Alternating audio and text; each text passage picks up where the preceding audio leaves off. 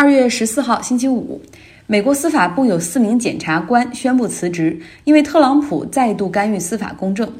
Roger Stone 啊，这个人大家要记住，他是特朗普过去的智囊之一，是他的 policy advisor。他在过去通俄门的调查中，向美国的法庭、国会在证词中撒了谎。同时呢，还要挟其他证人一同来做伪证。他有四项罪名，他最后被起诉了四项罪名，就包括做伪证啊、威胁证人啊，甚至对法官不敬等等。起初呢，检察官们给出的量刑建议量刑是七到九年。就在联邦检察官准备具体的刑期建议提交给法官的时候，特朗普在推特上发起了攻击。他说：“这么长的刑期太不公平了，法律面前人人平等呢。” Roger Stone 基本上没什么问题，还要入狱七到九年。而你看看那些偷渡客，那么多亡命之徒却享受着自由，他就发了这样的推文，直接来干预司法公正。那很快，美国司法部就向这起官司的法官发去信息，说驳回他们检察官之前的刑期建议，希望来缩短这个刑期。因为 Roger Stone 今年已经六十七岁了。一小时之后，负责这个案件的四名美国检察官一起宣布辞职。特朗普之后在推特上说：“哎呀，太好了，恭喜美国司法部长 William Barr 又重新获得了这个案子的控制权。”他说：“那四名检察官在诉讼的过程中对 Roger Stone 非常不敬，应该道歉。”天哪，特朗普这样的行为真的是史无前例的。美国总统他是有司法豁免权，每一位总统实际上都会用一点来帮助他们政治上的伙伴啊、朋友啊。但是之前总统用这个豁免权的时候，基本上是在他们即将卸任的前夜。但是像特朗普这样直接在社交媒体上喊话、传旨给司法部来干预检察官办案的。在尼克松水门事件之后没有发生过。不过在这种情况下呢，共和党的参议员依旧坚持是特朗普的粉丝、忠实的粉丝。像 Mark Rubio，佛罗里达州的参议员就说：“哦，特朗普总统的这种做法，在历史上看来也不是很特殊嘛。”简单来说呢，政客分为两种，有真小人和假君子。特朗普就属于前者。像对司法部的这番喊话，并不是通过打电话来完成的，而是直接全部 transparent 透明在社交媒体上。那么在特朗普弹劾案件之后，特朗普是立刻将两个去国会参与作证，就是说来认为特朗普指证特朗普做法不妥的白宫工作人员，他立刻把这两个人给开除了，毫不掩饰他的复仇之心。他就是说，我的心眼儿就这么大，怎么了？他们对我不忠诚，就得被开除。说实话，这样的总统确实非常罕见。那有人认为司法部长 William Barr 他被迫而为之，也有人认为特朗普就像 bully 就霸凌所有人一样，在霸凌威廉巴尔。得说一下，其实威廉·巴尔对特朗普非常的忠诚，而且他们的理念呢也很一致。威廉·巴尔也一直在努力的试图帮助总统扩大行政权。他实际上在老布什任期内就担任司法部长，当时就两伊战争打响嘛，老布什像当时还是司法部副部长的他来咨询法律法律意见，就是说如果我现在要是下令去入侵伊拉克，阻止这场战争，我到底用不用国会的批准？然后这个威廉·巴尔的意思就是 “No, Sir，你可以随意去，这是你的行政权。”但是老布什还是非常的保守，尊重行政权，然后去了这个国会，先讲明，然后得到了批准之后才进行。所以尽管呢，巴尔和特朗普之间有一定的默契，他也很欣赏特朗普，但是今天不知道巴尔是不是在很多媒体的压力之下，他也终于发表了一个声明说。特朗普总统在推特上发表关于个别案件的意见，这让我的工作很难做，会影响美国司法部的运转。这《纽约时报》有一个文章就写说，特朗普当时看到这个说法之后，还觉得很吃惊，他怎么敢跟我说这样的话？来到意大利吧，意大利反移民的极右翼政党北方阵线的领导人前内政部长 Salvini，他呢一直把自己比作意大利人的特朗普，他说。意大利这些政客做的事儿，就像美国政客对特朗普做的一样。他们发现，在政治上、选举上没办法阻止我们来通向权力之路，就要通过其他程序来阻止。意大利议会昨天投票通过，允许检察官起诉 Salvini。对他在担任内政部长期间，也就是二零一九年八月份的时候，他阻止一艘载有一百一十六名移民的船只靠岸西西里岛。他当时是说绝对不允许这些人上岸，而且还跟欧盟说：“你们想办法让其他国家来接受这些人吧。”当时呢，意大利有一些地区和教会表示愿意接受这些难民，而且意大利的总理和内阁成员也表示说，不能让他们这些人再留在海上的这艘船上，马上会出现人道主义危机的。但这个僵局还是持续了七天之久。最终 s a l v a n i 在各方压力之下允许难民上岸。他说：“我不让这些移民上岸，本质上是为了保护意大利，但实际上就是反移民的政策。”那意大利法律呢？有一条规定，就是说总理和内阁成员当他们还在职的时候所做出的这些政治决策是有免责权的，免除他们日后被起诉。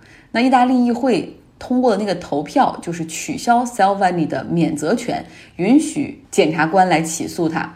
那考虑到意大利的司法制度也是比较的臃肿，流程很慢，那就算定罪的话，Salvini 还可以两次上诉，所以短期来看不会影响他的参加全国大选的这个议程。Salvini 呢，在他的支持者中有个外号叫 Captain 队长，他是米兰人，今年四十六岁。在一九九零年的时候，加入了北方阵线党，也就是这个党成立第二年的时候，他就进去了。这是一个极右翼的，起初是地方性的政党，坐标在米兰，主张分裂，认为意大利南北不论是从文化还是经济上就有很大差距。他们也认为意大利从来就不是一个国家，因为长期以来，意大利自罗马帝国崩溃瓦解之后，这个地方一直都是一个。一个一个邦嘛，然后他们认为这个意大利也根本不具备成为国家的条件。像米兰为首的北方地区经济就很好，因为成为了一个国家，受到了南方那些地区的拖累。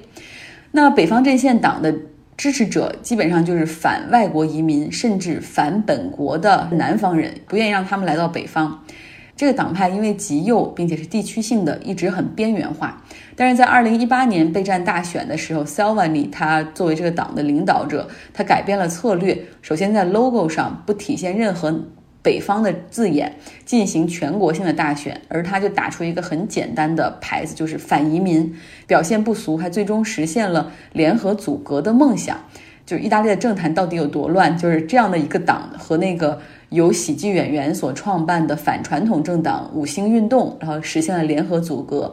那他们俩就是完全不搭界，很多想法也是相左的，所以也干不长。随着北方阵线在欧盟议会的选举中表现不俗，Salvini 也看到了政治机会，可以提前大选的话，我们完全可以独立阻隔。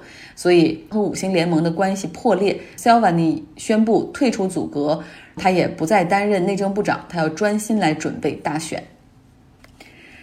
来到德国吧，德国东部城市德累斯顿，它是易北河上的一座美丽的城市，有非常经典的巴洛克式风格的建筑。但是几乎现在这个城市里所有的巴洛克建筑都是二战之后照着原样来重建重修的。因为这座城市在二战最后时刻，也就是一九四五年二月十三号到十四号，也就是纳粹投降之前的十个星期，这个城市遭遇了盟军的空袭，被彻底的摧为废墟。主要是英军和美军。一直以来呢，有很多的讨论。德累斯顿的居民认为，盟军对德累斯顿的这次轰炸真的有有必要吗？是对战略目标的正当军事攻击？是为了加速战争结束的必要行动，还是单纯的对德国的报复，还是为了伤害平民的战争罪行，或者是为了要让马上占领此地的苏军有一个烂摊子？这场空袭确实在历史上有一定的争议性。因为本来空袭应该针对纳粹德国的工业和军事设施，结果炸弹却投向了德累斯顿的主城区，摧毁了城市。这个爆炸还引起了城市大火，导致伤亡严重。当时纳粹政府给出的死亡数据是五十万人死亡，但是史学家考证之后发现，就是虽然人数很少，但是也有二点五万人死亡。多年来一直有声音希望。对这次空袭进行彻底的展开调查，要求英国和美国来道歉。那早在德国极右翼政党另类选择党出现之前，在德累斯顿这些这座城市已经聚集了很多极右的人士，有好多也是因为二战末期的这次空袭所被吸引来的。那么也是所谓的光头党聚集的地区。但是在这个德国另类选择党 AFD 成立之后，这里更是成为了他们的选民大本营。在今天和明天，也就是德累斯顿被空袭七十五周年的纪念日，当地也举行了集会来纪念七十五年之前发生的悲剧。那尤其是这个极右翼人士，他们很愤怒哈，但是也有一些捍卫自由的左翼人士也来到这里组织活动。他们虽然人少示威，但是也喊德累斯顿所发生的惨剧，提醒的是纳粹和极右翼可以给德国带来的伤害。而德国总统也发表声明说，德累斯顿经历了悲痛，二战是人类的浩劫，那这场浩劫始于纳粹德国。再到英国去看一下，英国的金融监管部门盯上了巴克莱银行 CEO James Stanley，原因是他和那个美国的 Epstein 关系密切。大家还记得 Jeffrey Epstein 吗？就是那个纽约的金融大亨涉嫌性侵未成年少女，在监管所等待出庭的时候自杀的那个。监管部门怀疑巴克莱银行的 CEO Stanley 和 Epstein 关系密切，而且他隐瞒了很多的商业伙伴关系，没有对外公布。对此呢，Stanley 否认。Epstein 这个人最早是等于说是做税务出身，但是后来不知道是认识了哪个大佬哈，就在这个金融圈内扩展了很多的人脉，他那边掌握了很多富豪钱的这种信息。有人说了，要想找比尔盖茨去投资什么项目，你可以找 Epstein，这样的传闻也有。在很多的金融行业，尤其是私募基金、对冲基金，他们需要找客户来募钱嘛，也有人会来找这个 Epstein，让他来帮忙介绍客户。现任的巴克莱银行的 CEO James Stanley，他在他在一九九九年的时候就认识了 Eberstein 那当时他还是 GP 摩根，他他还在 GP 摩根工作，管理一支基金。那在二零零九年的时候，当时呢 e b e r s t e n 他是因为在佛罗里达州被起诉性侵未成年少女罪名成立，然后他那个律师不是帮他争取到很好的条款，就是虽然是坐牢十三个月的状态，但每天还能允许他外出办公，呃，将近十二个小时的时间。在这种情况下，Stanley 都还去。这个佛罗里达拜访了他，两个人的友情真的很持久。有记录还显示说，在二零一五年的时候，斯坦利和他妻子去加勒比海度假的时候，也去了这个埃伯斯坦所拥有的那个小岛。那中间，Stanley 也有一些客户的资源是埃伯斯坦来帮他介绍的。那在埃伯斯坦他后来成立自己的金融机构的时候，注册文件中也写他在。在金融行业有大量的人脉网络资源，其中皮摩根和 James Stanley 以及巴克莱银行都在其中。美国总统选举，民主党初选的第三站将会在二月二十二号到内华达州举行。内华达州就是拉斯维加斯所在的那个州。之前有朋友问说，两个州的选举都已经结束了，请问大富豪 Bloomberg 表现怎么样？说实话，前两个州他甚至都没有出现在选票栏之中，所以你看那个最终的投票率都没有他的结果。他呢是在去年十一月份才宣布竞选的，所以这种情况有情可原。那 Bloomberg 还有机会赢吗？嗯，因为现在的竞争确实很激烈。但实际上啊，Bloomberg 他一直都希望竞选总统，原来的计划是他希望在今年三月份。也就是下个月才宣布他参选。他之前的智囊团告诉他说，在三月份的时候就明显能够看出拜登在整个竞选中的那个颓势会很很大的显现。这个时候呢，如果你的出现会帮助争取到很多的中间选民。他的智囊团的预测基本上是准确的，还不用到三月份。现在看起来拜登的这个选情都不是很乐观，这是他们算对的哈。没算对的就是这个 Peter Buttigieg 的崛起，那个年轻的印第安纳州的三十七岁的市长，那个 Open Gay，他的崛起，包括另外一位中间派的明尼苏达州女候选人 Amy Klobuchar，这两个人都在分拜登的选票。未来也都会是 Bloomberg 的竞争对手，因为他们都是坚持那种 moderate Democrat。那最近呢，Bloomberg 它的广告攻势铺天盖地。当然了，因为它比其他的候选人最大的优势就是资金。像我喜欢的、支持的 Elizabeth Warren，每天都能够收到他的竞选团队发来的邮件，就是我们还差七百万美元，然后就能在那个什么 Super Tuesday 的时候有很好的表现，就是号召大家来给他捐钱。但是在 Bloomberg 看来，钱不是问题。他在电视上买广告时段，在社交媒体上来剖视频，他专门有一个团队来帮他制作。就是在社交媒体上，不论是 TikTok、抖音还是 Instagram、Facebook 上的那种叫 Mimi，就是什么东西关于 Bloomberg 能够火还，能够 go viral，做这些东西就有很大的这种团队。甚至呢，他在线下的竞选活动也很砸钱。他的团队经常是包下一个那种像仓库，在一个地方哈，他他请来一个当地知名的强画艺术家，然后给他三十六个小时来作画。比如主题必须是 I like Bloomberg，对现场就很漂亮，然后有大量的布置，同时活动还提供酒、香槟、葡萄酒和香槟，还有加勒比海的美食。除了志愿者之外，他们还会雇很多 catering，就是服务员来帮忙在现场给大家来提供酒水饮料，让这个 Bloomberg 的支持者感觉到很舒服。那 Bloomberg 的竞选团队的薪水也是其他候选人的两倍。目前呢，虽然他进入竞选的竞争很晚，但是现在已经在全美有一百二十五个竞选办公室了。和其他竞选人不停地要募钱，然后不停地要有人来给他们捐钱维持竞选不同，Bloomberg 的特点就是我不需要你们的钱，我花自己的钱。他现在已经砸下了一点八八亿美元，这也反映了他对自己还是很有信心的。钱到底能不能够买来选票呢？我们也得拭目以待。但是至少民主党的高层对于 Bloomberg 这样大手笔的砸广告很满意，因为他的很多广告都投到了美国的中西部那个地方，是共和党和特朗普的票仓。那这样大量的去公示来介绍民主党的议题，然后包括去反特朗普和反共和党，这对于整个民主党在后面的大选中也会有帮助的。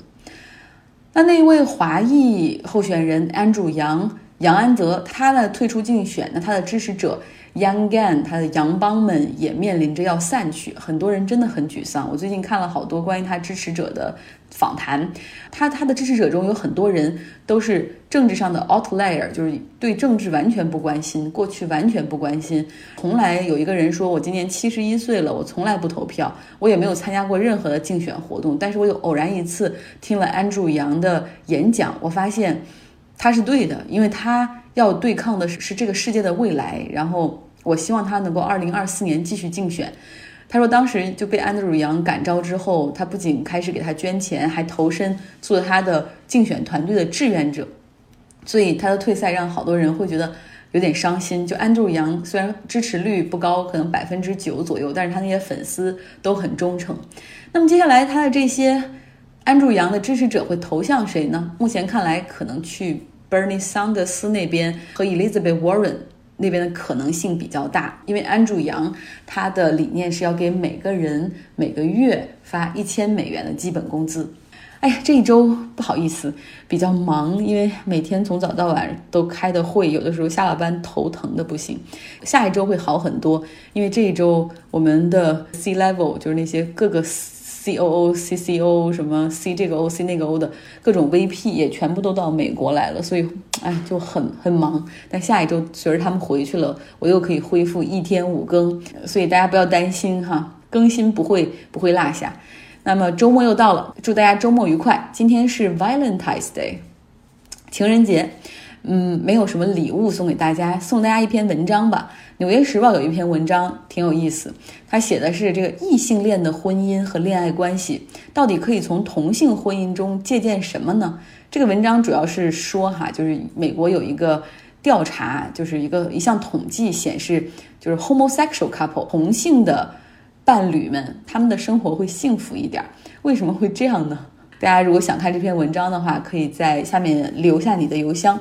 给你分享，好了，今天的节目就是这样，大家周末愉快。